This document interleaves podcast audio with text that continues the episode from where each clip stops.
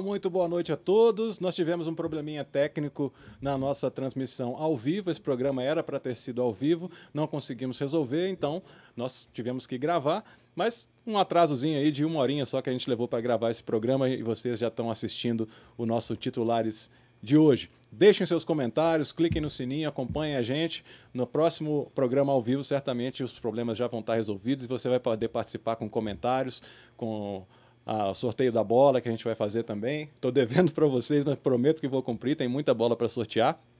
Enfim, vamos ao nosso tema de hoje. Nós vamos falar de Paralimpíada. Os jogos lá em Tóquio começam no próximo dia 24, oficialmente, né? Mas já tem gente já nas primeiras disputas, o pessoal dos esportes coletivos começam começa antes, né? Então a gente já tem aí alguma coisa para ir acompanhando antes do dia 24 e para falar sobre Paralimpíada, que tem muitos atletas aqui da nossa região em modalidades como a bocha, vôlei masculino e feminino, vôlei sentado, temos também o goalball masculino e feminino, né? Nós temos muitos atletas que a gente vai ter que ficar de olho e torcer bastante por eles. E para falar um pouco dessa expectativa, eu trouxe dois convidados muito especiais. Vamos para nossa câmera aberta aqui. Panda Sene, ele é um especialista em paradesporto, árbitro, é, consultor, o cara já foi treinador, o cara é um especialista e conhecedor de várias modalidades paralímpicas, vai abrilhantar a nossa noite aqui. E a minha querida amiga Maria de Lourdes da Rocha, Lurdinha, professora e treinadora do Paradesporto do Clube Náutico Mogiano, pessoa que eu tenho maior carinho e tenho histórias bem legais, particulares, para contar para você aqui com a professora Lourdinha. Aos dois, muito boa noite e obrigado por estarem aqui comigo. Boa noite. Eu que fico agradecido pelo convite e nós temos história longa, né, Pedro? Muito longa, muito. né? Muito. Tem muito que... Meu grande incentivador do Paradesporto, né? Tenho o maior carinho. Ele Tem acreditou, mesmo. confiou, é, ajudou a dar as dicas, informações. Eu tenho o maior carinho e respeito. Eu comecei a falar ao público graças a ele. Ah, Meu grande isso. incentivador foi você. Eu fico muito orgulhoso, mas eh, a gente só divulga aquilo que tem resultado, né? E que tem paixão envolvida também, né? Isso aí você tem de sobra. Ah, é né? que eu não gostava de falar. É verdade, é, é verdade mas os, as ações falam mais do que as palavras, né? É. E os resultados também, obviamente. Né? Verdade. Panda. Para mim é uma grande satisfação, assim, primeiramente conhecendo de perto, né? Alguém que sempre incentivou, como disse a Lurdinha, alguém que sempre batalhou para colocar a, a, o nosso paradesporto em, em evidência dentro da região e para muitos atletas isso é muito importante, né? Porque os atletas aparecendo, o esporte aparece, a modalidade deles aparecem e hoje a gente já não vê tanta essa divulgação, né?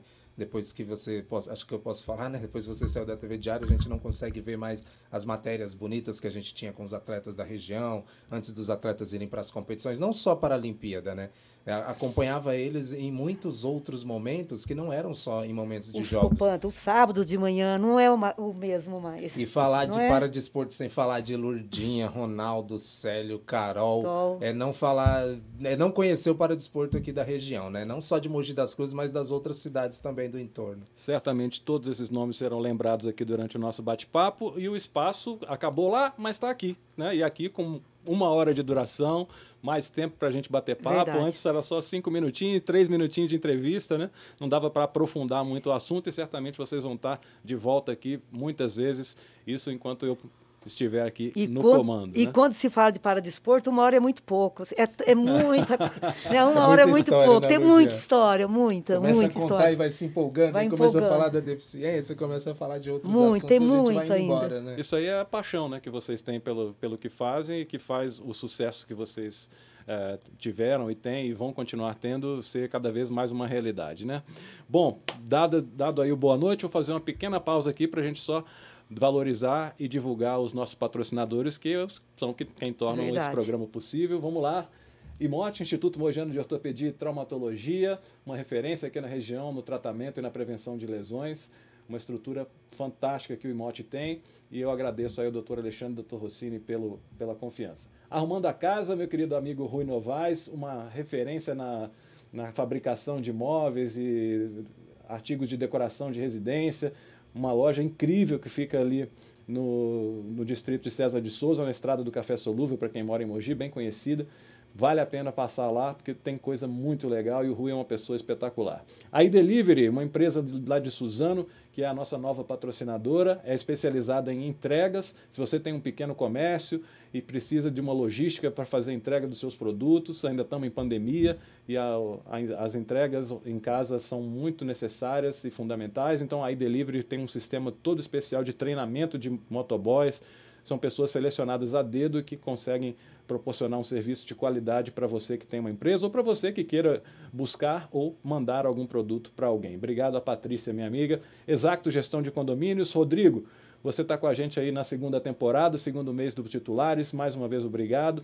A Exacto eh, já está aqui há muitos anos em Mogi e é uma empresa que deixa o morador do condomínio com uma tranquilidade total sobre tudo que envolve essa parte burocrática de administração, de condomínios, questões jurídicas, enfim. Quem está com a Exacto está tranquilo, pode curtir a sua casa tranquilamente. E os nossos apoiadores, Sports King, em breve titulares vai estar tá uniformizado devidamente, graças a Sports King. Eurosports, que tem bolas, proporcionou bolas para a gente sortear aqui. Hoje não tem sorteio, mas no próximo programa ao vivo a gente sorteia uma bola para vocês. RTV Filmes, que nos proporciona esse cenário bacana. E a Mock Business Agency, que fez a nossa identidade visual e também ajuda no impulsionamento na internet. Muito obrigado a todos. Vamos começar o nosso papo então. O papo, primeiro, Lourdinha, ah. eu quero perguntar para o Panda uma questão. De onde vem Panda Sene? Quero saber. É nome, é apelido, como é que é? É, as pessoas às vezes acabam confundindo, né? Às vezes, quando as pessoas falam do meu nome, as pessoas não associam a pessoa. Mas é, quando a gente estudava, né, na época de escola, não tinha essa questão de bullying, essas coisas assim, né?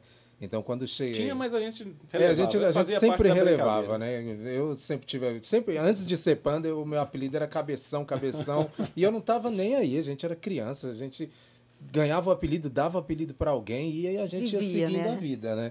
E aí naquela época a modinha de pintar o cabelo de amarelo, aquele negócio do belo, aquelas coisas assim, jogador de futebol tudo com cabelo amarelo. Aí eu fui inventar de pintar o cabelo com blondel, né? Que era um negócio que deixava o cabelo loiro, né, Luigi? Aí quando eu fui pintar o cabelo, aí tinha que ficar no sol. Aí eu acabei ficando no sol, acho que passei blondel demais. Foi até meu irmão que passou o blondel. E aí o cabelo ficou branco. E eu acabei ficando um pouquinho mais moreno por causa do sol. Aí na hora que eu cheguei na escola, assim, todo mundo já meio que olhando, né? Porque eu pintei num, num domingo e fui pra escola na segunda-feira. Aí todo mundo olhando. Aí na hora que eu ia entrando na sala de aula, Cleiton, lembra até hoje do nome, é o Cleiton. Às vezes eu encontro ele aí, eu falo, meu. Aí ele fala assim, cara, você chama Panda mesmo, né? Porque depois de, da quinta série ele saiu da escola. Aí na hora que eu apareci na porta, ele falou assim: olha lá, o Panda entrando na sala. Aí acabou, aí todo mundo começou a dar risada, aí panda pra lá. E quando você não gosta do apelido, vai pegando, né? E aí Ai, muitas pessoas não sabem o meu nome, até a Lurdinha. Eu não agora. sei. eu, eu, eu também não sei, não. não eu... sei. Meu nome é Adeilton de Souza Sene. Nossa! Agora, esse aí é o seu apelido. é, esse é meu apelido. E aí, como Nossa. ficava panda, panda, panda, aí até os professores começaram a me chamar de panda. Porque eles chamavam meu nome na chamada e eu já não respondia mais. Aí quando chegava no P, eles falavam panda, aí eu levantava a mão, né? Falava, presente, professor. Aí ficou, né? Aí eu falei assim: ah, vou associar as duas coisas igual um monte de nome famoso aí, vai que dá certo. Aí ficou Panda Sene, né? Panda Sene. Resolvido o mistério, Nossa. nós temos aqui o senhor Panda Sene, apelido Adeilton. Adeilton. Pronto, resolvido, né?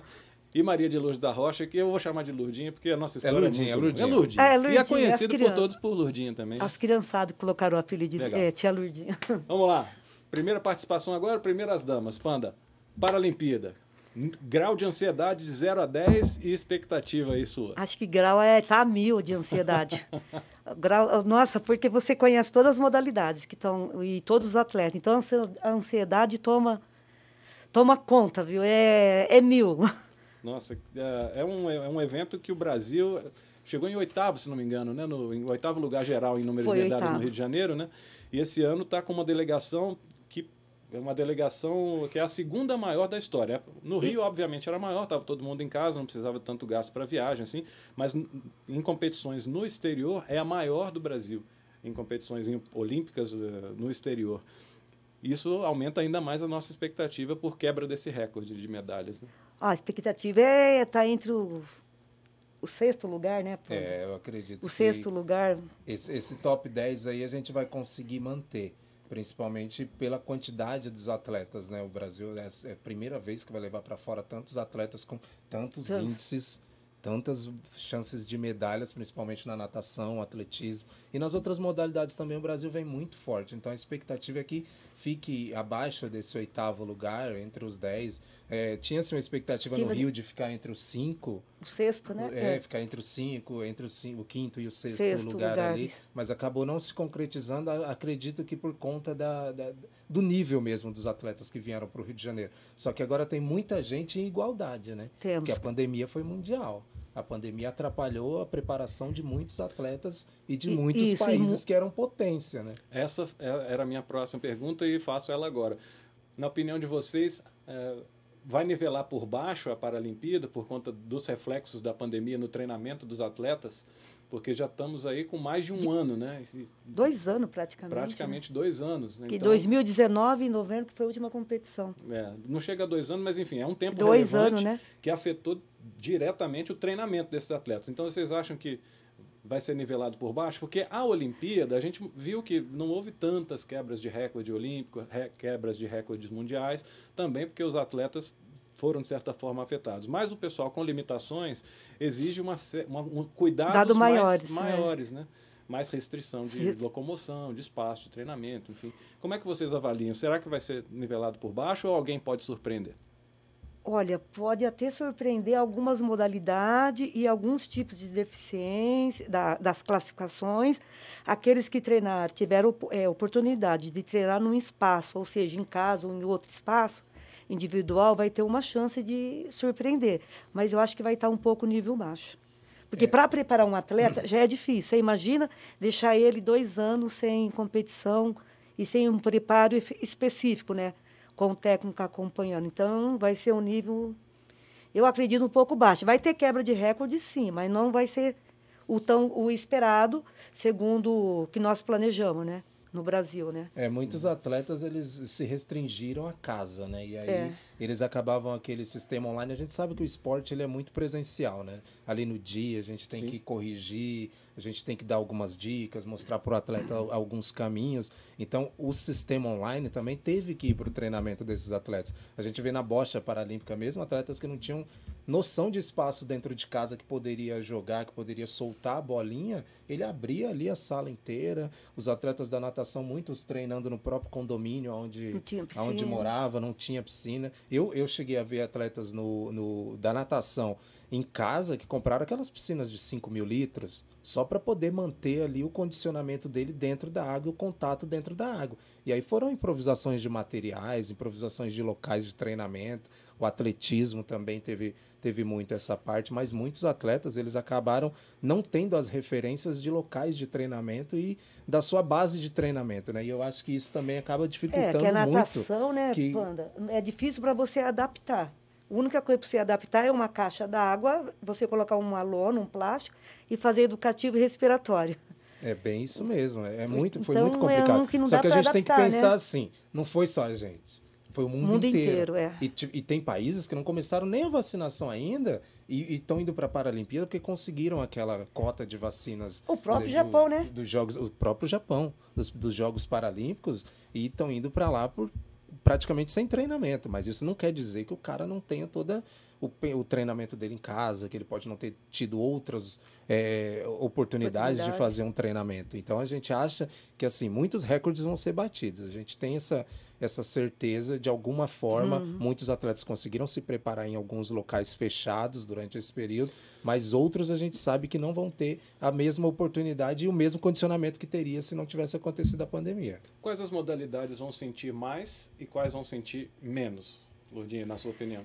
Oh, esporte coletivo, e as classes baixas, né, vão sentir mais. Nas, na, as classes bem baixas, como a bocha, a Bosch que é uma classe bem é baixíssima, então eles vão sentir um pouco. O que, que seria uma classe baixa que você, você disse? O nível de... De comprometimento. De comprometimento. Tá, entendi.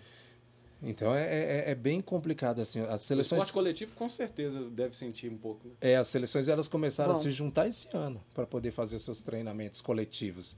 Os atletas que são individuais, ele, igual eu falei, eles ainda conseguiram manter algum algum treinamento em casa, algum treinamento em algum local mais restrito para eles. Agora o coletivo eles voltaram a se encontrar agora no, no, começo, porque a gente viu aquele boom em março, aí teve que parar tudo de novo. Aí eles voltaram em maio, já voltando alguma coisa, aí fizeram as semanas de treinamento. Então o coletivo eu acho que vai sentir bastante por conta do entrosamento, essas coisas assim. E cada um mora em um local, né? Esporte ah, coletivo. E a bocha, apesar de ser um, um esporte na na modalidade tradicional, né? Para o paratleta, ela acaba sendo coletiva também, né? Porque acaba. ela tem o calheiro, né? Em determinadas, tem, tem determinadas perfeitamente o calheiro. tem o calheiro, que é, faz parte do time. Tem. Né? Então, é, esse distanciamento no treinamento que deve ter ocorrido com muitas duplas de calheiros e atletas, né?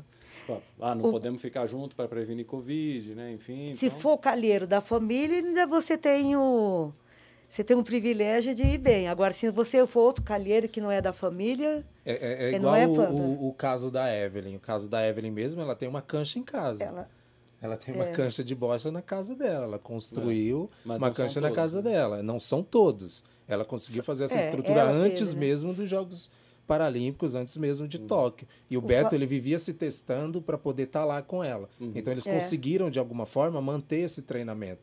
E aí já com os outros atletas foi a mesma coisa. Então, aqueles que conseguiram fazer esses testes, essas questões assim, pelo alto nível e o alto rendimento que eles têm, eles conseguiram manter isso. Mas muitos atletas eles precisam até mesmo Não. de um companheiro ali um do lado do outro, para eles poderem conversar sobre um jogo, conversar sobre uma jogada, conversar sobre. Porque a bocha vai ter os pares, vai, vai ter as, é. as disputas em equipe Sim. também. Então isso é necessário também. Então o entrosamento agora. Eu estive com a seleção em algumas semanas de treinamento antes dos jogos e é, é, é, e é nítido isso. O atleta ele precisa do outro na hora de jogar os pares. Ele não consegue raciocinar Nossa. sozinho. Então, até eles entrarem naquela conexão, eram muitos né? dias, eram muitos dias mesmo. Uhum. Mato Grosso, é, Brasília ficaram sem treino, estão sem treino ainda, né?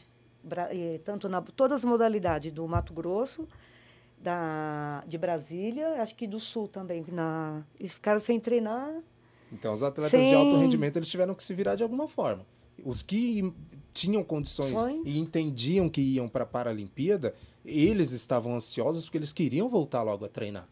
Eles queriam voltar, só que muitos clubes estão fechados, ainda estão fechados. É, com situação bem complicada, foi para todo mundo, né? Com algumas exceções, como você citou da Evelyn, né? Pessoal, só eu vou citando o currículo aos poucos, porque o currículo de vocês é gigantesco, né? Então, já que o Panda nos deu essa, esse panorama tão detalhado aqui, vou falar um pouquinho sobre ele. Ó. Árbitro no Parapan americano de rugby em cadeira de rodas em Bogotá 2013, oficial técnico nos Jogos Parapan-Americanos de Toronto em 2015, no evento teste realizado nos Jogos Paralímpicos do Rio também, tudo no rugby em cadeira de rodas, comentarista dos Jogos Paralímpicos de Londres 2012 e Rio 2016 pelo Sport TV convocado para a seleção brasileira de bocha paralímpica em 2020 e segue atuando como árbitro da bocha, rugby, natação, no futebol em cadeira de rodas e nos brindando aqui com a sua com o seu conhecimento, né? Lourdinho eu falo daqui a pouquinho porque eu tenho história para contar da Lourdinho. e o da Lourdinho não cabe nessas folhas aí não. Não não. Não, eu fiz só um resumo, é só um resumo, porque assim, a minha, a minha produtora me manda uma pauta, aí vem uma, uma folha do Panda, uma folha da Lourdinha. Eu tenho que dar uma resumida, pra... senão a gente fica o programa inteiro falando. Não que não mereçam, né? Mas a gente tem que tratar dos assuntos aqui Sim. também, né? Vamos começar a falar então das nossas modalidades aqui do Alto GT que estão representadas lá em, lá em Tóquio. Né? Nós, vamos, nós temos aí goalball vôlei masculino e feminino, goalball masculino e feminino. Nós temos a bocha com três atletas nós. Vamos começar pela bocha então. Temos um vídeo aí. E voleibol? Léo, temos um vídeo. Não, perdão. Vôlei. Vamos começar com o vôlei. Voleibol Vamos sentado. começar com o vôlei. Vôlei sentado. Voleibol sentado. Então, primeiro, primeiro, nosso primeiro vídeo aí é de uma pessoa que vocês mencionaram aqui logo na abertura do programa. Vamos ver. Gisele. Alcelião. Olá Brasil, tudo bem? Aqui quem fala é o Célio Imediato, eu sou técnico da seleção masculina de voleibol sentado. Estamos aqui no Japão fazendo a aclimatação na cidade de Hamamatsu visando a Paralimpíada. Nossa estreia será com a equipe da China e depois teremos no dia 30 o Irã e dia 31 a equipe da Alemanha. A expectativa é muito boa que consigamos sair daqui com uma medalha. Ok? Um grande abraço e fiquem com Deus. Obrigado. Legal, grande Célio. Célio. Célio é gente fina demais. Célio ele atuou no vôlei, na época de ouro do vôlei de Suzano, com a equipe masculina, que foi multicampeã, que levou Suzano a ser conhecido como a capital nacional do, do vôlei, né, com aquele time masculino que foi campeão da, da Liga Nacional, foi várias vezes campeão paulista e depois migrou para o Paradesporto, atuando aí no vôlei também, no vôlei sentado. Ele é o técnico da equipe masculina. O voleibol no masculino, nós temos aí os atletas Renato, Fabrício, Wellington e o Daniel, que é de Suzano, e o Celhão. O que, que vocês me dizem desse, dessa equipe masculina de vôlei? Enquanto isso, Léo, eu esqueci de colocar para você o vídeo da Gisele. Vê se você acha ele. E aí, a hora que a gente terminar de falar do masculino, a gente fala do feminino com a Gisele. O Célio que foi um dos meus primeiros coordenadores quando eu comecei a trabalhar no Paradesporto Suzano. Ainda era Suzano Paralímpico, depois se tornou César de Suzano. O Célio, acredito que seja um dos, dos técnicos mais vitoriosos do, do voleibol sentado. O Brasil, ele vem aí durante vários, vários e vários anos aí buscando essa medalha, buscando essa medalha paralímpica no masculino. O feminino ficou em terceiro em 2016, né? Isso. né? Então, é, é, com esses atletas, sim, a gente vê que são quatro atletas do SESI treinados pelo Célio. A gente sabe que no vôlei não tem mais essa de titular, essa de reserva, é. né? Eles rodam uhum, tanto sim. no vôlei sentado quanto no vôlei, no vôlei convencional. E acredito que os atletas que estão indo são atletas bem preparados e atletas que, assim, posso dizer, pelo que eu conheço dos atletas, principalmente do Daniel, que é um dos é. levantadores, então, é, são atletas muito focados. Eles se prepararam muito e se, prepa e se preparam ah. ainda lá em Ramamatsu. Eu acompanho todos eles no Instagram, né? Legal. Todo mundo eu acabo é. acompanhando. E o Daniel adora nas redes sociais. Ele ama, ele eu ama. Eu acabo acompanhando o Daniel, Duda, Gisele. É, é, é, a Gisele é fantástica. A Nathalie. A então, a gente acompanha esses atletas porque a gente gosta da forma com que eles trabalham. E a gente percebe que o nível que o país está levando tanto no masculino quanto no, no, no feminino. feminino. Tá certo que o Irã é uma das seleções mais bem preparadas, mas a gente sabe que essa primeira fase a gente vai passar. Não vou dizer com tanta tranquilidade assim, mas vai ser um aprendizado para já ir para a fase de mata-mata, né? Porque o voleibol sentado ele também é, é, um voleibol muito disputado no mundo todo. E esses países de guerra são os são países que mais, se, né? os que é. têm mais preparação. Que é o, eu estava até pesquisando há um tempo atrás agora, os países que tiveram guerra são os países que vão melhores em Jogos Paralímpicos. É, que foram mutilados, né? Porque eles aprendem aquilo dali, que vai acontecer alguma coisa a qualquer momento. E os países como Estados Unidos, Canadá, são países muito fortes também, porque eles também são países atrelados às guerras. Então a preparação, de, a reabilitação, a reabilitação deles é muito, muito rápida. É nesses grandes países aí envolvidos em grandes guerras, né, Irã, falando, né? é a questão do, dos, do, muitos são ex-militares, né? que sofreram algum tipo de Isso. amputação ou de dano permanente. E aí já assim, tem uma característica de esporte, Isso. uma característica de força, a uma característica de reabilitação. Então, a, a, a, característica mental também, que a gente ainda, infelizmente, a gente ainda não tem tanto no é, Brasil. Que no Brasil é mais é, mutilação de acidente de moto, né? Uhum. Que aí até se reabilitar, moto, né? igual a gente sempre fala, né? A superação é, é o cara conseguir sair de casa para ir praticar é. esporte. Porque para você tirar o cara com uma amputação, as pessoas olhando para ele de uma forma diferente, eh, tendo que lidar com aquele determinado preconceito visual que as pessoas acabam ficando olhando um amputado, uma pessoa com prótese, isso é uma superação muito grande. Agora, a partir do momento que o cara aceita, igual você vê, o Daniel não tem as duas pernas, os, a maioria dos meninos do vôlei não tem uma perna, não tem. É.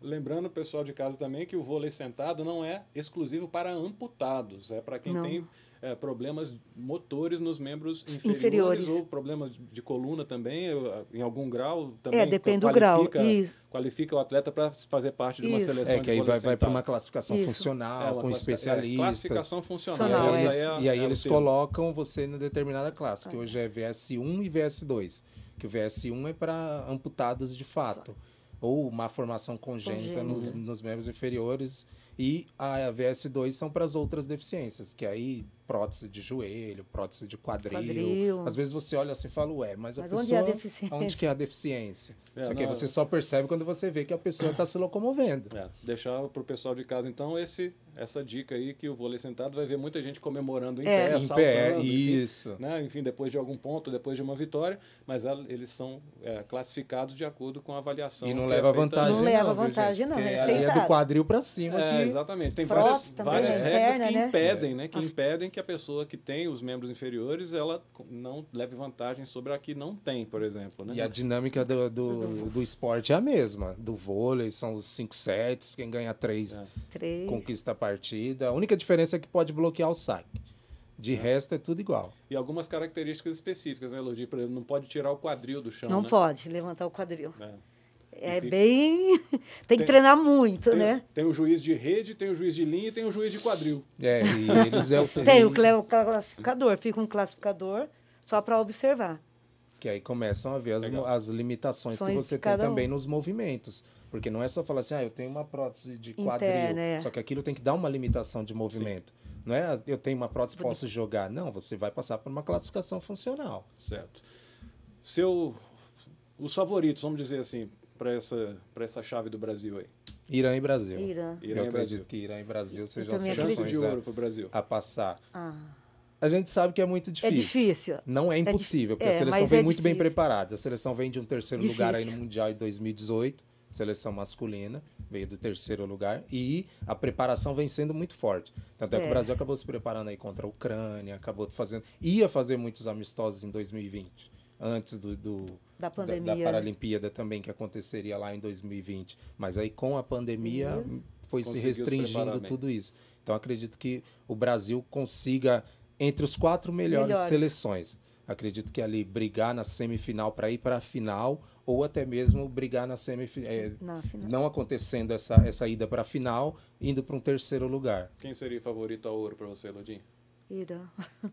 É uma seleção é muito forte, porque tem atletas que são. E tem um, um, uns atletas muito altos também. O, Mas isso Brasil, também. Brasil tem chances claras de chegar ao pódio, pelo menos. Tem chances de um terceiro lugar. O trabalho do Célio é magnífico. O trabalho do Célio na seleção paralímpica, quando você vê o, o, profissionalismo, você vê a seriedade do trabalho, quando você consegue acompanhar de perto, você fica assim vislumbrado por conta da, da, da organização é. que ele tem. Não só a organização tática, que eu acredito que isso para ele é uma coisa extremamente fácil, né? Mas a organização de equipe mesmo. E os atletas acreditam no trabalho. Quando o atleta acredita no trabalho. Quando caso o atleta e o técnico, e o técnico tudo flui, né? consegue fluir. É, confiança. Se tem a confiança. E não é tem aqui. E, é um grande, e, você vê na seleção assim, passaram alguns jogos, a gente viu. É, como tudo, a maioria das coisas acontece lá no CT Paralímpico, a gente sempre é, fica ligado tudo, ali, né? né? Então a gente fica ali perto e você percebe que mesmo atletas de outras equipes que estão na seleção vão lá, cumprimentam, abraçam, não tem aquela disputa, rivalidade, sabe? Ah, eu sou da seleção, quero ser titular. Hoje em dia não existe mais titular no voleibol sentado.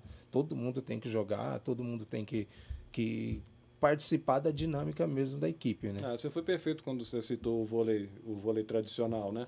A gente tem um quinteto iniciante do jogo, Sim. vamos dizer assim. Né? E alguns atletas que realmente são superiores que ficam mais tempo no jogo, mas a dinâmica ela muda, mudou muito de 10 anos para cá. Hoje em dia todo mundo tem que entrar no jogo e tem que entrar em condições e Tanto é, é que o atleta que, não fica mais é no banco, né? O atleta é. fica aquecendo o tempo inteiro, é, fica vibrando, ele está ali no clima do jogo. Chamou, ele entra, só trocou a, a peça. É isso aí. Vamos falar do feminino agora? Temos o vídeo da Gisele, Léo? Ai, a Gisele. Gisele era E aí, pessoal, eu sou a Gisele, atleta de vôlei sentado da seleção brasileira. Estamos aqui no Japão, fazendo a nossa aclimatação na cidade de Hamamatsu e alinhando os últimos detalhes que faltam. Essa será a minha segunda Paralimpíada e eu me sinto muito orgulhosa e confiante. Nossa expectativa é muito positiva, é, porque estamos trazendo elementos novos que irão surpreender certamente os nossos adversários. E contamos com a torcida de todos. Um beijo e vai Brasil! Valeu! Simpatia. Ai, a Gisele é. Né? Essa aí, essa aí. Eu sempre achei que era a capitã, mas depois eu descobri que era a Nathalie. vamos citar o nome de todas aí então: Duda, Nathalie, Ana, Laiana, a Gisele, que a gente acabou de ver aí no vídeo são as representantes na seleção feminina de vôlei sentado, que são aqui da nossa região, treinam no SESI, lá de Suzano. Vamos pro feminino então. Lourdinha começa, Panda começou o masculino. E aí Ai. eu falo demais, né? Ai, do vôlei. Não, vocês devem falar o máximo possível. A Gisele, a gente se conhece, ela treinava comigo atletismo, né? Atletismo e voleibol. Aí, por conta do atletismo ser um esporte mais assim, dar prioridade, o, o, foco de treinamento, aí eu optei para ela continuar somente em uma modalidade, porque para ela fazer duas, atletismo, natações, ocasionar algumas lesões, não, não seria conveniente ficar em duas, né? Então ela optou por é, voleibol, que é o, era o forte dela e o foco. Então ela saiu do atletismo, mas assim, preparada, junto com o Celhão, e é uma pessoa incrível, muita energia positiva, alto astral. Ela é alto astral demais, né? Ela é focada, né? Sabe o que quer, gosta, né? Porque o esporte não é para quem quer, né? O esporte é para quem gosta. Também super campeã aí, né? E certamente vai ser de, de muita valia aí para o grupo feminino lá da Ah, com certeza, né? Experiência, né, Panda? É, ela já e, tem. E você vê essas carinhas assim, mas as meninas quando entram em quadra, Leoas. São as leoas. Você olha assim, você fala, é grito, é vibração, é o tempo inteiro. E ela é uma das que também é, né? são mais vibrantes, chamam mesmo o time, colocam para cima. Você vê a Duda também. A Duda é uma menina, né? Tem uma carinha de menina. Só que quando você vê jogando, você fala, meu, é um, uma explosão, sabe? Não deixa a desejar em nada para o masculino. A gente sabe que tem essas questões de masculino Verdade. e feminino, de mulher é, e homem, mulheres, mas a gente percebe que quando entra em quadra, as mulheres também elas vão para cima mesmo. Tanto é que elas jogam contra homens durante as competições é. no Brasil. Elas Exatamente, não jogam contra é. só contra mulheres, elas disputam o paulista masculino. É, e a rede mais alta. O Panda, porque o número de mulheres é, no voleibol são muito pouco, né?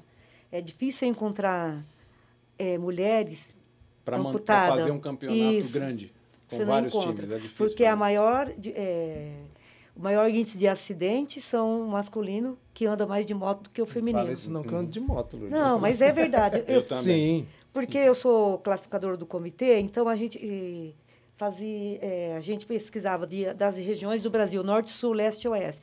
Então o maior número é masculino. Então o feminino está em falta no Brasil. E, é, e tem até um, um, a base. E tem até um, um estudo do IPC, e o, e o IPC também está incentivando muito as mulheres a participarem. Tanto é que a bocha ela vai virar uma modalidade masculina e feminina. Ela não vai ser Verdade. mais mista.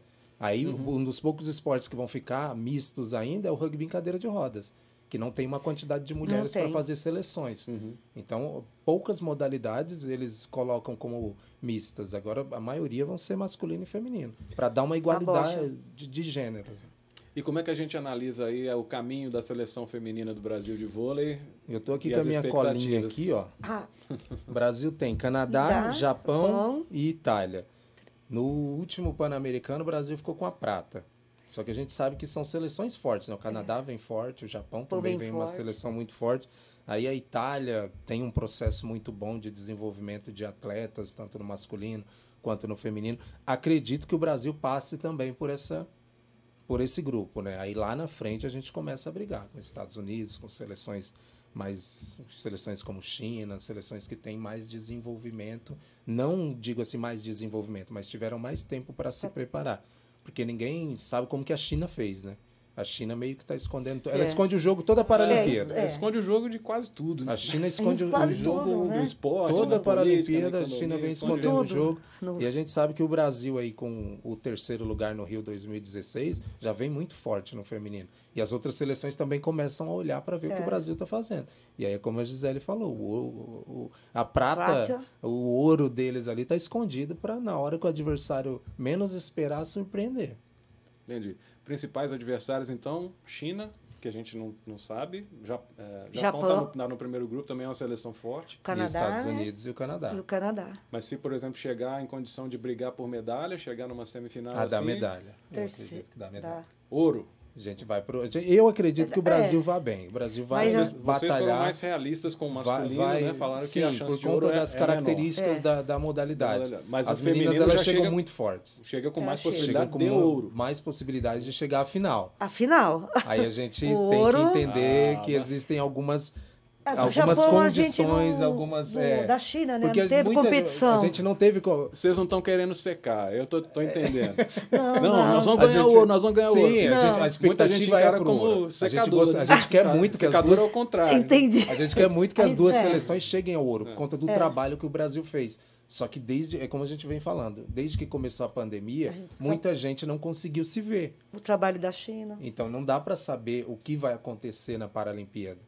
Que é como a gente teve na, na Olimpíada. Muita gente não estava se vendo, começou a se ver a partir de 2020, 2021, que aí foi quando começaram a liberar tudo para poder abrir, para ter as classificatórias. E, e também o Brasil, para chegar na Paralimpíada, a classificatória foi difícil. Foi hiper difícil, né? Então, assim, é um trabalho muito árduo, é um trabalho muito árduo, mas a gente quer, quer o ouro. Mas a gente sabe das possibilidades Verdade. tecnicamente, que as outras seleções também são muito bem preparadas de Paralimpíadas anteriores. Porque essa agora eu acredito que não tem como ter muita noção por conta da pandemia. Vamos no estilo mineirinho, né? Vamos, Sim, vamos sim. quietinho, Se vier um quietinho. terceiro lugar, vai Sim, ser. eu acredito que a medalha é muito importante, ela sendo ouro, prata, Prata. ou bronze, porque vai coroar o trabalho. É, eu falo do feminino porque veio com medalha de bronze no Rio, né?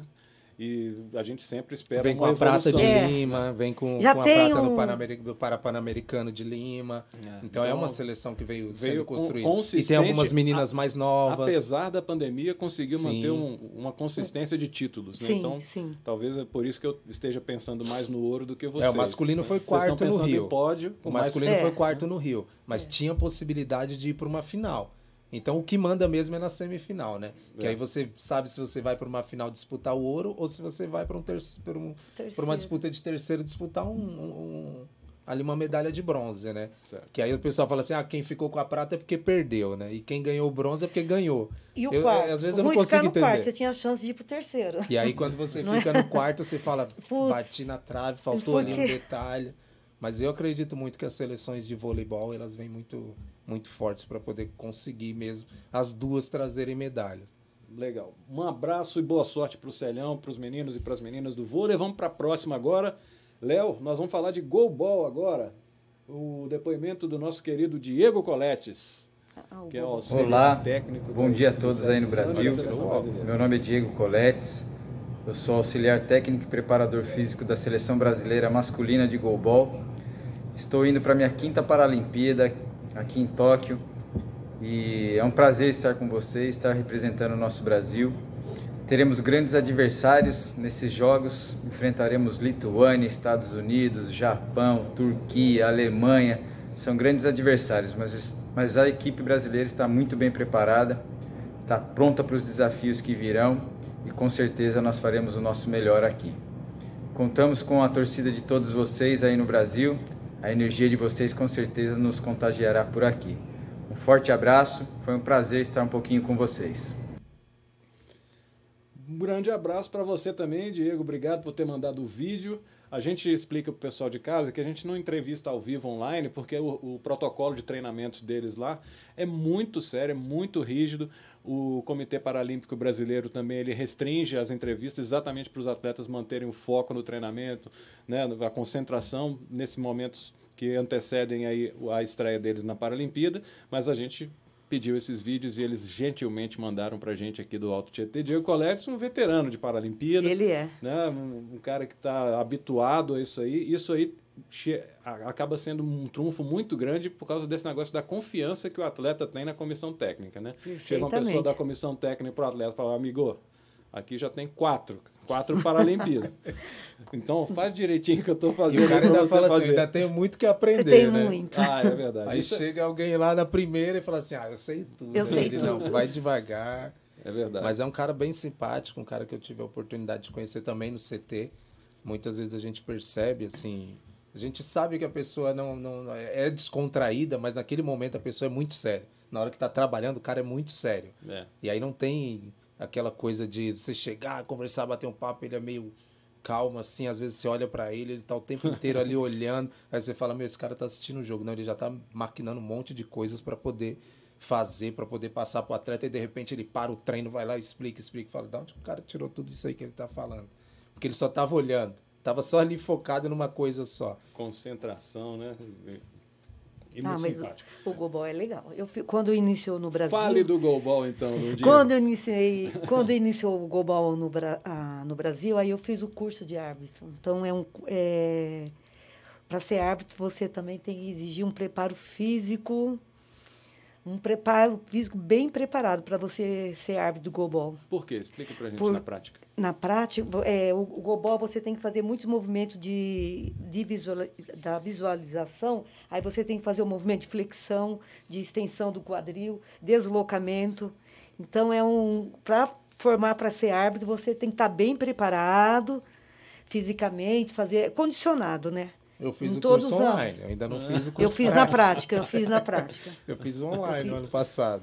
Vamos explicar para o pessoal de casa, então, que essa não é uma modalidade tão é, conhecida assim do público em geral, né? Quem trabalha com paradesporto sabe, né? E a imprensa também que acaba cobrindo, a gente acaba descobrindo, é, sabendo um pouco, mas o pessoal de casa não sabe como é que funciona o goalball. É uma modalidade exclusiva paralímpica.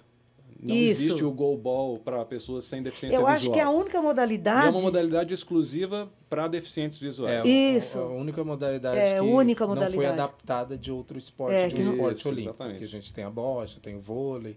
Então ela é para deficientes visuais, B1, B2 e B3, que são os cegos totais, os, os que conseguem visualizar vultos e aqueles que têm alguma limitação, mas não conseguem enxergar como como a gente enxergaria algo a, a, a, curta distância ou a longa distância. Então, essas deficiências Percepção visuais. de luz. É, percepções de, de luz. luz. Dinâmica do jogo. Três atletas de um lado, três atletas do outro. Continua, Lourdinho. Highball. Highball. São três. É, e você tem um que. Um gol tá... enorme, né? Nossa, enorme enorme. Aí ele, você tem que fazer o deslocamento sempre deitado quando vem a bola. Você tem que visualizar bem o barulho da bola. As, as primeiras bolas do Brasil são, foram confeccionadas pelos presidiários. Olha, e, e a bola, eu tenho uma, né? É, e a bola dentro tem um guiso para ele para o atleta identificar onde a bola vai. Pelo guiso, que é um, um chacoalhinho, aí ele vai visualizar Visualizar com a audição. O, isso, com a audição, o guiso. Se está mais para a direita, mais para ele vai acompanhar. Ele tem que o, o sonoro. O tem que definir. Aí você é, são três, são três, se eu não me engano, são três lances para você fazer para fazer o gol. É, a bola tem que ser rast, é, rastejada. Você não Ela pode. Não pode jogar de cima por cima. Não pode. Ela tem sempre que sair da sua Existe uma área delimitatória tem. que ela tem que bater antes até chegar no adversário, para que ela não tenha kick. Só que hoje muitos atletas têm uma força extraordinária, a bola acaba saindo quicando, quicando e, sai dessa, e aí dessa sai área. da linha que o, que o atleta, como disse a Lurdinha, deita ali para poder fazer a defesa, acaba passando por cima. Mas é muito forte, Pedro. Não então é são uma. três, três lances. Três de um, Isso, três lances. Lado, três do outro. Aí você vai perguntar como que faz para ele identificar? É uma corda é uma linha e na linha você coloca uma, é, uma fita para ele sentir onde ele é, está. Existe. Ah, a quadra ela é toda. Isso. Toda a marcação da quadra é, é tátil. Ela Entendi. É... Então tem um, um, certo lugar da quadra que isso, ele não pode medidas. ultrapassar. Isso. Não, é isso mesmo. Aí, aí, aí ele sentindo ele é tudo tateado. Aqui, tem que tudo ficar daqui para trás. Aí tem que ficar daqui, aí eles conseguem ter essa dimensão de espaço pelas linhas que estão demarcadas Mas... ali no chão. E aí Legal. o gol tem uma altura, altura. também específica a altura de 1,30m por 9 metros, que é o do voleibol. É, a, é a, aonde faz o voleibol convencional é onde se joga o goalball. E, e você a... não pode também é, ficar na torcida gritando. Essa, é. Isso que eu ia comentar agora, é uma característica, né? É. Não teremos torcida lá. Isso vai ser ótimo. Isso vai ser ótimo para eles. Por conta da pandemia, né? E por futebol de 5 também. Mas é, quando tem gente, é impossível, você não pode falar nada, porque eles não. dependem é, da audição até um caso no Rio, Teve um caso no Rio que teve que tirar um rapaz do Por estádio, isso que não me adaptei do, na bola. No ginásio. Na, no gobol, por isso teve que não me adaptei. que tirar um rapaz silêncio. do ginásio porque ele não parava de fazer barulho. Às vezes criança também é. chorava bastante, eles pediam para se retirar, para esperar um pouquinho, a criança lá fora, porque tem que ser o silêncio total, total. porque isso atrapalha muito. É igual no Rio, eu, eu acompanhei uma, eu um jogo de futebol de cinco, a bola bateu na trave, é aquela galera, a gente está é. acostumado. Uh, aí na hora que o cara ia para fazer o gol, que a bola bateu na trave, é, ele não conseguiu. Porque ele não conseguiu ouvir da, de onde a bola estava vindo para poder chutar, porque a galera explodiu e aí ele perdeu o, o gol. Ia fazer o gol sozinho.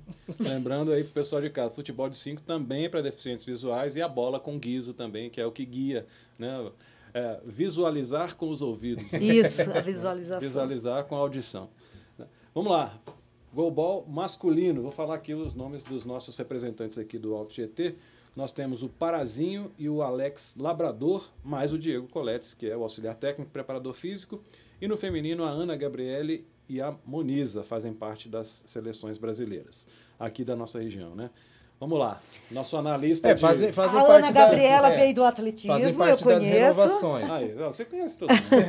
Lourdinha. A Quem a Ana Lourdinha não conhece? veio do atletismo. São as renovações, né? O Brasil está procurando também renovar É. bastante para poder já nas próximas Paralimpíadas, porque é igual a gente estava comentando aqui antes, esses atletas eles também vão envelhecendo. Vão. Infelizmente na natação Daniel Dias para por aqui. É, O essa é a Daniel última dele. é a Daniel última. Paralimpíada dele, só que já está vindo uma molecada tem, aí, uma mole- tão vindo molecada uma de geração. 15, 17, 18 anos aí para não para tomar o lugar dele, porque isso ninguém nunca vai tomar, né? Mas para acompanhar e, e buscar os feitos que ele teve também. Então acredito que no goalball o Brasil vai muito bem também. Apesar que não é algo É. histórico o Brasil conquistar medalhas. As equipes são muito fortes, Pedro. A gente pensa Muito. assim, ah, tem quantas equipes? Tem 10 equipes. Só que para chegar a essas 10 equipes já passaram mundiais, já passaram os torneios dos continentes. Muita gente acabou ficando para trás. Então são as 10 melhores equipes do mundo para chegar numa Paralimpíada. Não é porque, ah, mas o Mundial não é mais forte? Não, o mais forte é a Paralimpíada, que todo mundo almeja uma medalha paralímpica. Chances reais do Brasil, masculino primeiro, Lourdinha, de chegar ao pódio. Goalball. Como torcedor, como... Olha, Não, não, vamos, vamos na real. Vamos como, na real, como técnica e especialista. na real, quarto ou quinto lugar. Masculino, isso? Você É. fala? Quarto ou quinto. Quais são os países mais fortes, na sua opinião? Nossa, do Gobol ou Panda, você tem noção? É, a gente tem o grupo, o grupo A. É. No grupo A a gente tem a Argélia, Estados Unidos, Japão e Lituânia. Eu não- eu não tenho noção, assim, o grupo B, que-. Alemanha, Bélgica, Ucrânia, China e Ucrânia Turquia. é- Quantos, quantos da América Nossa. do Sul tem? Estados Unidos e Brasil. Só. A gente percebe que esses países, Ucrânia os, é os, forte. os nossos países que ainda têm é, é, essas, esses países asiáticos, os países que se desenvolvem melhor com tecnologias para pessoas com deficiência, eles vão muito bem por causa do, do, do- do sensorial desses atletas. Então a gente sabe que Ucrânia, a gente sabe que Estados Unidos também Ucrânia. é forte. Mesmo os Estados Unidos aí ficando na- nos últimos Pan-Americanos atrás do Brasil, a gente sabe que é uma equipe muito forte, que pode chegar para uma Paralimpíada e surpreender muito. Aí tem Japão, é, Alemanha, Turquia, e Turquia. China. China é aquela coisa. A China vem escondida até o dia da Paralimpíada. Ela esconde Turquia tudo. é Antigamente tinha uma. Assim, não, não sei se é coisa de chinês, não tem nada contra chinês também, pelo amor de Deus, porque trouxeram muita coisa boa. É. Antigamente, na natação principalmente, muitos atletas chineses chegavam para competir só na Paralimpíada. Eles não apareciam É. nunca. Nenhum Eles evento, chegavam, é. ganhavam a medalha, eles participavam de uma prova, ganhavam o ouro e iam embora para o país. Eles nem ficavam na vila. Eles só iam para isso. Por isso que veio essas questões de, de o atleta ter que participar de um mundial, antes Mundial. ou participar de alguma competição Eventos antes para ir para uma é. Paralimpíada. Então ninguém conseguia entender o que os chineses estavam fazendo, porque ninguém Até via hoje, né? É, e eles sempre Eles acabam um escondendo de, o jogo. De, de doping né, muito alto na- na- nas modalidades convencionais. A gente lembra daquela época da natação chinesa, onde as mulheres eram enormes assim por conta de esteroides anabolizantes. Né? Chinês Isso e aí- a Rússia, né? né, A Rússia também. E a Rússia, inclusive, foi punida, É, né? Estão competindo como Comitê Paralímpico. Isso. Que aí praticamente não tem punição, né? É, não tem. Você vai competir, É. competir como Comitê Paralímpico Russo. É. Não é, tem como. é, um- é o país. A gente sabe É, que é a Rússia, né? É, a gente sabe, mas esse, é, a, bandeira Só que não tá foram lá todos também, É, não foram todos os hino não está atletas. sendo executado. Não foram todos os Isso é- atletas que participaram É. disso. É, e isso, na minha opinião, eu, é, eu acho que acaba dando uma visibilidade para. Tipo, É ruim. é uma, É. é uma- é uma punição séria, porque é uma potência do esporte e do paradesporto também. Não, tá, não vai ouvir o seu hino sendo executado inúmeras vezes. É, isso é verdade, A né? bandeira do país não vai estar sendo transmitida para milhões de pessoas, bilhões de pessoas assistirem. Então, isso eu acho que é uma punição institucional para o país muito grande e, e merecida. Né? Poderia ser pior? E mostra para Claro os outros Poderia. atletas Claro que também que existem as punições. É. Mas eu acho que é, um, é- é uma punição exemplar assim em termos institucionais. Eu acho que o país ele perde muito em não ouvir o seu hino e por e, to, e a hora que todo mundo pergunta, né, ah, por que que é Comitê Paralímpico Russo? Por que que não tem a bandeira da Rússia lá? Ah, é porque eles foram Doping. Punidos ah, pelo punidos doping. pelo doping. Então, quer dizer, a- tudo isso a pessoa vai saber e, e é, uma, e é uma punição também para o país por conta dos seus, dos seus próprios torcedores, vamos dizer assim. Às vezes tem gente que torce para a Rússia, né? De outro país que torce para a é. Rússia, ou atletas russos e tudo, e acaba sabendo disso e acaba abraçando a causa antidopagem também. Entre a Rússia e a China, acho que o nível de doping maior, acho que é a Rússia, né? Eu, eu acredito os dois, que os dois compatíveis. Mais né? escancarado. Né? É, da Rússia. A gente não pode falar assim, ah, eles fazem doping. Porque a gente é só é. sabe mesmo quando é. escancaram o negócio igual foi, que é. aí tiveram provas e mais provas. É. Mas vamos falar de coisa boa, né? É. Então aí, falamos do nosso querido Golbol e agora chegou a hora da, da gente falar das nossas grandes estrelas, né, daqui da nossa região, que são da Bocha. Vamos ver aí nossa, um da vídeo Bocha. da nossa queridíssima Evelyn Souza, Evelyn Oliveira, né? Evelyn Oliveira, olha ela aí. Olá pessoal, eu sou Evelyn Oliveira, atleta de bocha paralímpica. Estou aqui com a seleção brasileira na cidade de Hamamatsu, no Japão, na reta final da nossa aclimatação em preparação para os Jogos Paralímpicos de Tóquio. A cerimônia de abertura acontece no dia 24, a qual eu tive a honra de ter sido convidada para ser porta-bandeira e representar todo o esporte paralímpico nacional e, e todos os brasileiros. E os Jogos da Bocha iniciam no dia 28. E nós contamos com a torcida de todos vocês.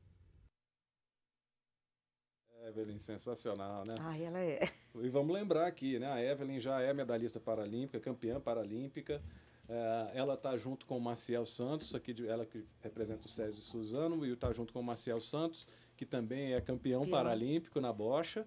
E a gente usou apenas um representante de cada modalidade, né? No vôlei é, tivemos a Gisele e o Célio para ela representar o time feminino, uhum. né?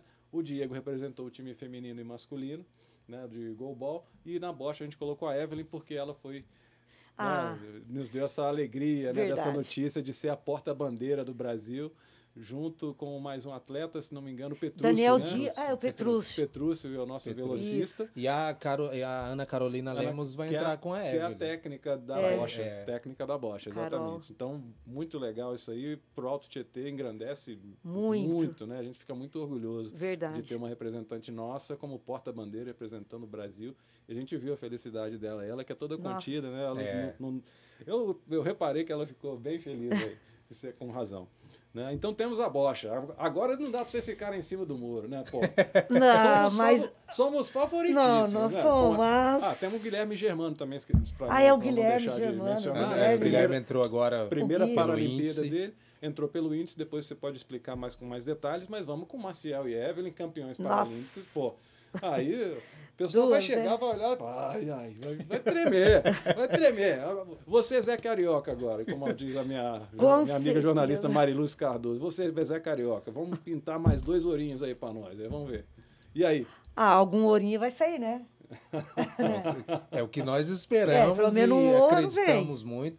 Tanto as seleções de voleibol sentado, seleções do goalball, a bocha por ser a modalidade individual e o Brasil vai disputar medalhas, as sete medalhas o Brasil vai disputar tanto nos pares e equipes quanto nas individuais. individuais. A Evelyn joga nos pares, o Marcel joga na equipe, Marcel é o capitão da equipe, o Gui também está indo para jogar os individuais por conta do, do, do índice, uhum. que ele entrou pelo índice por conta de uma desistência de um dos outros países. A gente acredita, a gente não sabe qual foi o país, não sabe qual foi a desistência. Eu conversei com o Moisés antes também. A semana passada eu conversei com o Moisés, porque a gente ia ministrar um curso e aí eu conversando com ele, ele tinha dito que o Guilherme ia também. Encontrei até o Gui no CT essa semana, ele e o Zezinho de São José dos Campos, que vai com ele também. E a gente sabe que é potência. O Brasil é. hoje é potência na bocha paralímpica. O Brasil tem grandes e reais chances de medalha, sim. O Brasil pode trazer o ouro tanto nos individuais quanto nos, quanto nos pares e equipes. E equipe. Evelyn, Maciel, Guilherme, são atletas que têm muitas chances mesmo. E aí você disse assim, o cara treme. Você precisa de ver como que é a competição no Brasil. Quando o cara vai jogar com o Maciel, eu Verdade. tenho atletas novos Verdade. que, assim, eles falam assim, eu falo para eles assim, você vai jogar com o Maciel, o menino brilha o olho e fala assim, eu quero perder de pouco. é verdade. Eu quero, eu, eu vou entrar para perder de pouco, porque o Maciel realmente é uma referência para molecada a Evelyn também, esse jeito contido dela, assim, para falar e tudo. Mas precisa. No dia que o atleta senta do lado dela, você olha o atleta assim, ele tá assim, vislumbrado. Ele olha para ela assim e fala: um dia eu quero ser Evelyn, um dia eu quero ser Maciel, um dia eu quero, quero ser igual o Gui, o Gui que joga com o pé, né? Ele não faz Isso, os lançamentos é. com a mão. Então é uma modalidade muito inclusiva, vamos dizer assim traz características de deficiências Verdade. muito severas, É. mas também traz atletas que a- a- aquela característica da deficiência ela é suprida através da inteligência, porque é um jogo de muita inteligência. Às vezes você acha que não vai acontecer Não é nada. só jogar a bolinha Não. perto da bolinha branca. É- é- tem que tirar do outro ali. É uma Tem- jogada tem, estratégica. tem- tem- tem muita estudo, característica com o é. xadrez. Se você não É. colocar a peça certa no lugar, Lugar certo, certo, e na na hora, hora certa, Certa. você se perde todo. É. E eles é uma precisão muito fantástica. É. A gente não pode deixar de falar da Bocha sem falar de um grande nome aqui da região que talvez tenha inspirado Evelyn, Germano, Maciel, que é o nosso querido Dirceu, que nos deixou aí há algum tempo, Dirceu Pinto, bicampeão paralímpico, né? Acho que Verdade. quatro medalhas, se não É, me ele, engano, tem, na tem- ele foi bicampeão, Bicam- quatro medalhas de de ouro, e ouro uma de prata e no uma de quatro, prata. Isso, exatamente. junto com o parceiro Eliseu dupla, e o né? irmão Marcelo. É. Exatamente. Então a gente não pode deixar de falar dele, mas antes eu queria fazer uma pausinha, porque em momento importante do programa, a gente gosta de falar também dos nossos patrocinadores. Vamos rodar o vídeo do emote aí, por favor, Léo? Próximo exercício: fortalecimento abdominal. Importantíssimo para manter a lombar posicionada, manter a lombar saudável. Vai colocar as mãozinhas aqui no tórax, vai levantar só o tronco, só o tronco, só o tronco. E vai segurar 10 segundos também. Vai realizar quantas repetições conseguir. Segura 10 segundos, relaxa. Esse exercício trabalha a musculatura de resistência. Agora você vai e volta. Vai, volta. Vai, volta. Vai, volta. Esse exercício vai e volta trabalha a musculatura de explosão. Então vocês aí estão em casa, pode alternar. Um dia trabalha segurando 10 segundos, musculatura de resistência. O outro dia trabalha vai e volta, musculatura de explosão. Muito bem. O, a gente sempre gosta de fazer essas ações dos patrocinadores com dicas que também Legal. podem ajudar o pessoal de É. casa. Então, Sim. cada semana a gente, o Imote manda pra gente uma dica de Ai, legal. prevenção ou de fortalecimento, igual essa foi aí. E vocês eh, também trabalham com isso, né? Trabalham né, com os atletas nessa questão da prevenção, do fortalecimento. Então, achei que casou legal esse vídeo aí para o nosso tema de hoje. Então, agora a gente vai falar do, de um cara que foi um precursor da bocha, não só aqui na nossa região, mas para o Brasil inteiro. E uma referência que é até hoje, vai continuar sendo, que é o Dirceu Pinto. Mas para esse, eu vou chamar o nosso terceiro convidado de hoje, que como não conseguimos fazer ao vivo com ele, ele nos mandou um vídeo também falando que é um discípulo de Dirceu Pinto, Fábio Dornelles, com a gente aqui no Titulares. Olá galera, boa tarde. Meu nome é Fábio Dornelles, sou da cidade de Mogi das Cruzes e a modalidade que eu pratico é a bocha paralímpica. É, a minha maior conquista nesse esporte foi em 2011 no México, em Guadalajara, onde eu conquistei o ouro. É, a minha história ela começou no esporte é, através do, do nosso saudoso Dirceu, campeão mundial, melhor de todos os tempos, né? Foi através de um programa de televisão, quando eu estava assistindo o programa, inclusive da Hebe Camargo, e lá ela estava recebendo alguns atletas que, que tinham sido medalhas de ouro nas Paralimpíadas de 2008 na China. E ali estava o Dirceu. Então ficou muito marcado o rosto dele, porque ele era o único fortinho da turma, né? E por coincidência aí, destino, é, eu acabei encontrando ele aqui em Mogi no shopping é, uma semana depois, onde ele me fez o convite para estar tá fazendo um teste, que eu poderia ser um atleta. E daí pra frente, minha vida mudou totalmente, né? Que eu me reencontrei no esporte, o esporte mudou totalmente a minha vida, é, mudou a vida da minha família. Então eu sou muito grato ao Dirceu, ao esporte, à bocha, por tudo que ela me proporcionou até hoje. E falando um pouco das Paralimpíadas, né? A gente está na expectativa aí, né? E com muito orgulho, porque a gente tem três atletas da região aí, que é o Maciel, a Evelyn e o Guilherme. Bom, o que eu posso falar dos três é... Eu tenho muito contato com eles, sou muito próximo, né? E inclusive eu treino com eles. É que as expectativas são as melhores, é, chance reais de medalhas, né? Então a gente está aqui na torcida. Logicamente eu queria estar tá lá, mas dessa vez eu não consegui. Mas eu vou estar tá aqui na torcida aqui e eu tenho certeza que a Bocha vai fazer muito bonito lá no Japão e vai trazer muito orgulho para a gente, muitas medalhas. Final de ano, tô aí na expectativa também para o Campeonato Brasileiro, que eu já estou classificado, né? Que será em Santa Catarina. E conto com a torcida de todo mundo aí. Que se Deus quiser, a gente vai trazer mais uma medalha para nossa região aí e representar Mogi das Cruzes. Um grande abraço a todos aí e fiquem com Deus. Bom, Fabinho. Ai, o Fabinho é. Ele é muito é legal, né? Pô, ele é. É assim, muito jovem ainda, né? Certamente tem alguns ciclos olímpicos aí para tentar ah, chegar a uma Paralimpíada, trazer medalha também. E essa história dele com o Dirceu, eu acredito que tenha sido uma história com tantos outros atletas da Bosch. E né? profissionais e também. Profissionais, né? e profissionais também, né? É, não tem como não falar de Bocha para Não lembrar do, de Dirceu. Não, não tem não como existe, falar do, do, maior de todos os tempos, como todo mundo fala, né? O Dirceu acho que foi a referência para a maioria, para iniciar, para começar. A gente sabe que tem outros nomes anteriores que vieram trazendo a bocha, mas quando você fala de bocha e não lembra de Dirceu, você não entende muito bem o que é a modalidade. Tanto é que às vezes quando você sentava do lado do Dirceu para conversar qualquer assunto, se você não gostasse de bocha, saísse dali gostando de bocha, você não conversou com o Dirceu. Porque você às vezes chegava para perguntar qualquer coisa para ele, ele já falava senta aqui, vamos conversar e já falava de bocha. Aí ele vinha trazendo. E isso foi o que ele trouxe para muitos atletas. Ele era um cara de muita fé, tinha muita fé no, no, nas palavras e ele te incentivava a continuar. Às vezes, quando ele treinava no Náutico ainda, eu ia lá para visualizar, às vezes para ajudar ele também em alguns momentos que a gente acabou trabalhando junto.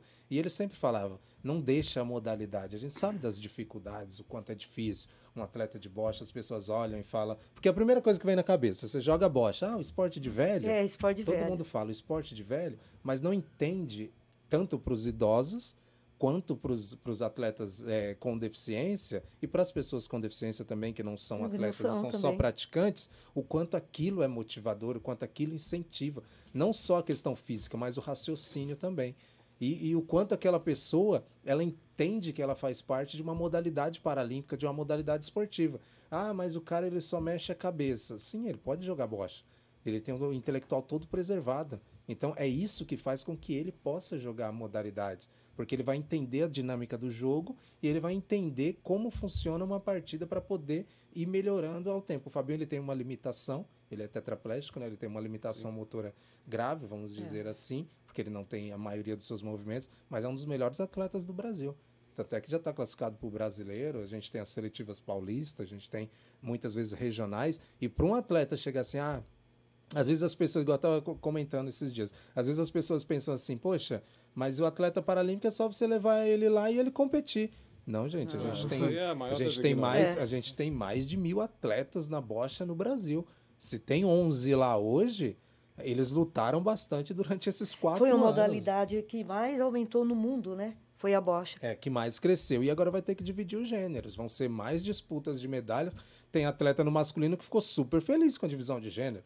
Porque você tem a Evelyn e a Evani, Débora e a e uma outra moça do Guarujá, Guarujá também, a Débora do Guarujá. É. São quatro mulheres que elas dominam o país praticamente. Elas dominam o Brasil, elas batalham muito e elas ficam sempre entre as primeiras. Então, muito marmanja aí no masculino deu graças a Deus a divisão de gênero. Verdade. Porque aí abre espaço para os homens, não para as mulheres. Porque as mulheres já têm o um espaço delas. A seleção foi com a Evelyn, a Evani Sim. e o Matheus, que é de Minas Gerais. Então, esses, Evani e Evelyn foram as, as que disputaram as maiorias das competições, as finais. E aí o Matheus também é um atleta muito bom. Só que assim, os homens ficaram muito felizes. E nas outras classes também. As mulheres, elas vêm dominando muito as modalidades paralímpicas também. Eu falo demais, hein, Pedro? Desculpa aí. E deve falar. em programa de, assim, assim, o entrevistador, quanto menos falar, melhor. E sempre falando de classe BC4.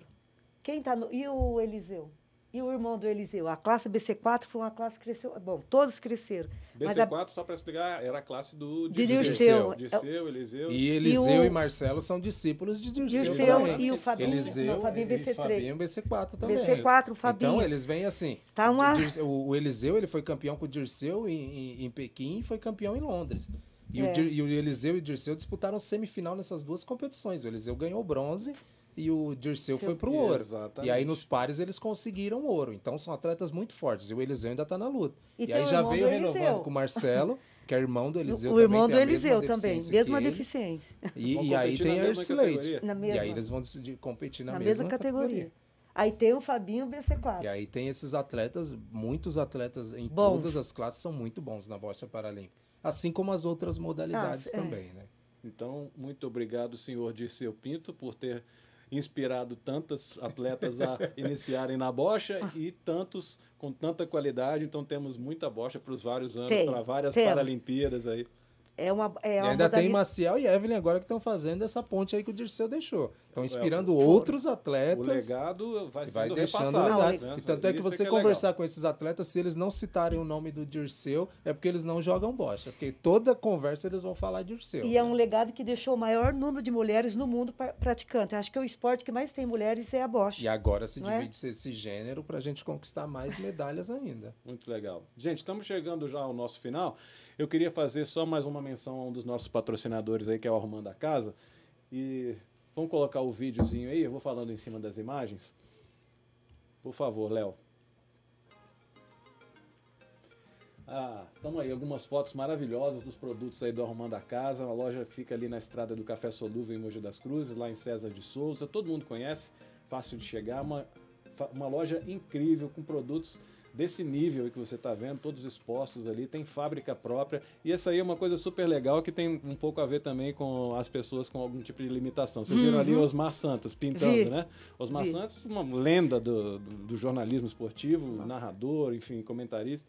Ele, há muitos anos atrás, teve um acidente, ficou com sequelas graves, né? E ele pinta e o Rui do Arrumando a Casa, ele tem quadros do Osmar Santos lá, que ele vende ah, e que... todo o dinheiro vai para o próprio Osmar Santos. Nossa, interessante. Então, ele, essa ligação do esporte com Arrumando a Casa, ela é muito forte por causa de Osmar Santos e a gente valoriza muito essa iniciativa do Rui aí, que coloca os quadros dele à venda e todo o dinheiro é Ai, revertido para o próprio Osmar Santos. Então, estamos falando de móveis, mas estamos falando de esporte, estamos falando de esporte, de móveis e tudo.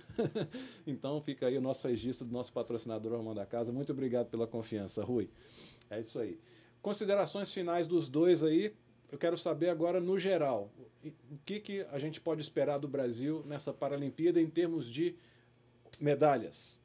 Quais as modalidades? Se der para resumir, né? Porque natação. Vamos lá, Lurdinha primeiro. Vai vir natação, bocha, atletismo, voleibol, voleibol masculino, oh. feminino, entre os terceiros. é, ainda o voleibol estou meio em dúvida.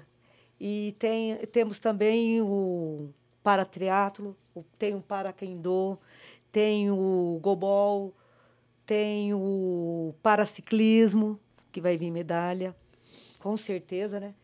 Que tem do paraciclismo tem o, o Soler, ele já o, do, o Soler, ele já participou em três Paralimpíadas e referência. Então, no, no paraciclismo, com certeza vai vir umas medalhinhas, umas medalhas. E temos também o paracanoagem, né?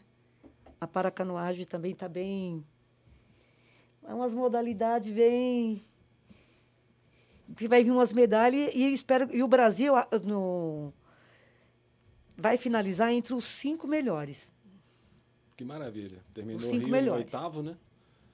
Os cinco melhores têm toda a chance para estar. Tá, é, o, único, o único que não dá para fazer uma dinâmica assim de, de, de país é a China, né? Que você não sabe como que a China vem. Está escondido, então você fica meio assim, em dúvida. Como Mas, que está a China? Mas pode entre, vir, o quinto, vir, né? entre os cinco é, países nós ficamos. Eu acredito, eu, é? como torcedor, eu queria que viesse uma, pelo menos uma medalha em cada modalidade, né? Para a gente poder coroar os atletas, toda a preparação, toda a, a, superação, agora sim foi superação em cima da ah, pandemia. Sim, sim. Se superaram bastante em cima da pandemia. E para a região também, trazer no vôlei, trazer na, na bocha, trazer no, no goalball e as outras modalidades, eu acredito que seja muito importante para o país. Um top 5 aí, vamos dizer assim, seria assim, surpreendente o Brasil ficar entre os cinco ah, primeiros, ah, porque a gente tem muitas potências, né? A gente tem China, tem Estados Unidos, a gente tem o próprio Japão, Ucrânia, que, né? que é fortalecido, a gente tem as, as, as, os países que vêm das guerras também, que são países bem preparados. Então, acredito que o Brasil ficando aí entre os 10 já é, é, já é já. surpreendente, já é maravilhoso. Agora, baixando de um oitavo para um quinto Sim. lugar, seria muito, muito mais maravilhoso ainda. Porque a gente sabe da, das dificuldades que todos os países enfrentaram na, durante a pandemia. Então, para o meu pensamento de torcedor é que venha pelo menos uma medalha para cada modalidade. A gente sabe que o carro-chefe sempre é, é, atletismo, natação, que traz bastante medalhas. E lembrando que o Brasil busca a centésima medalha nessa Paralimpíada, né? Brasil faltam 13 medalhas para completar a medalha de ouro número 100. E aí os atletas estão correndo opinião, atrás. Na minha opinião, a única dúvida é saber de quem vai ser a centésima. Mas é isso mesmo. Nossa, interessante. É aquela... Zé Carioca aqui total. É aquela coisa, quem vai querer ser lembrado como centésimo? É, é, é capaz do cara esperar ali e falar assim, ah não, tá no 98, não Puxa. vou não. Vou para 100. Vou para 100. Deixa eu passar 99. Eu acho assim, pelo que eu ouvi de vocês aqui que são especialistas, é, acredito que assim, o número de participantes que é alto, é o mais Sim. alto em uma Sim. Olimpíada internacional, né? só ficou abaixo da Olimpíada do Rio. E a, a, o histórico de várias modalidades, de serem atletas experientes, já campeões também, isso conta muito a favor do Brasil. E a questão de a pandemia igual, ter sido, deixou todo mundo igual. Ter sido igual para todos, na teoria, né? Porque é. em alguns países a gente não sabe porque não divulgam como foi a situação do treinamento pré para a Olimpíada. Mas eu acho que, pelo que vocês falaram aí, eu estou bastante confiante aí no Brasil superar o seu recorde de medalhas, sua classificação geral nos Jogos Paralímpicos e que esse legado da Olimpíada venha cada vez mais fortalecer o esporte no Brasil inteiro e em especial aqui para nossa região, que tem pessoas tão dedicadas, que gostam tanto do que fazem e fazem bem para para tantas, tantas pessoas que precisam disso, né? De recuperar a autoestima, de dar um propósito para a vida, como falou aí o Fabinho no seu vídeo, né? Enfim. Então acho que vocês são anjos assim que desceram na, na, e acabaram ficando por aqui. Não, não, pode, espera, deixa eu ficar aqui, deixa eu fazer meu deixa trabalho. Deixa passar aqui. essa pandemia. É, deixa eu ficar aqui, vou fazer meu trabalho aqui, não vou voltar mais não. Então esses são, são vocês, na minha opinião. Agradeço muito a presença de vocês dois aqui, Panda Sene, Lourdinha, Maria de Lourdes eu da Rocha. Fico... E agora eu vou contar a história para o pessoal de casa. Tá? Fiquei devendo, chamei aqui. A história é a seguinte: a Lourdinha ela já foi é, responsável por este aqui ganhar duas medalhas na natação. É, era o ano de 2003. E alguns dias. Início de. Foi pós anos 2000, entre 2002 e 2003, não me engano. É, eu, eu, acabei representando a empresa que eu trabalhava nos Jogos Industriários do SESI, aqui em Mogi das Cruzes, a etapa regional aqui em Mogi das Cruzes e em alguns esportes e um deles era a natação. Eu estava sem treinar, há muito tempo sem treinar, já tinha sido nadador, né, no, exército, enfim, mas há muito tempo sem treinar e conheci a Lourdinha numa reportagem e ela se prontificou a me, a me treinar durante algumas semanas para disputar os jogos do SESI. E à noite lá no Clube Náutico, naquela água gelada, e a Lourdinha me castigava, mas deu resultado, viu? Foram duas medalhas de prata nos 50 e no 100 livre graças a essa que está aqui na minha frente, minha técnica é eterna. Não é, não, mas Tem... foi o esforço dele, ó. Ele, du... ele, confiou, viu? A, a Lourdinha é aquilo, né? Você dá ideia, ela fala, vamos, mas fazer o quê? Aí, vamos, aí vamos. a Lourdinha não sabe nem o que, que é, mas vamos. Mas vamos. É. Tem que dar incentivo. revivi, revivi um pouco da minha época de, de atleta, entre aspas, né? Mas Obrigado, viu, Lourdinha, por ter vindo aqui. Não, sinta a vontade para voltar a treinar. Pode deixar. Vamos ver se a gente encontra um tempinho no horário aí. E se a natação ela é boa porque não machuca, né? Não machuca, ela, ela Ah, né? ela não Tem que- machuca, vou, mas... vou considerar a sua proposta, pode Ah ter lá, certeza. pensa, não vai machucar. Nesse clima maravilhoso que nós estamos, né? É, porque a idade deixa a gente todo variado, né? Joelho, coluna, tudo. Aí a natação não machuca, é uma boa. Vou, vou Ah lá, pensar no pensa, seu caso. pensa. Quem sabe a gente volta. Aí ele participa dos jogos de novo, né? Pode ir até para uns jogos regionais. Uns jogos aí, regionais, abertos. ué. Cinquentinha não dá. Não, então a gente vai pro Master, né? Vai pro Master. Ah, então tá bom. Gente, mais uma vez, muito obrigado. Vamos rodar a nossa tela de patrocinadores de novo. Léo, rapidinho para a gente fechar.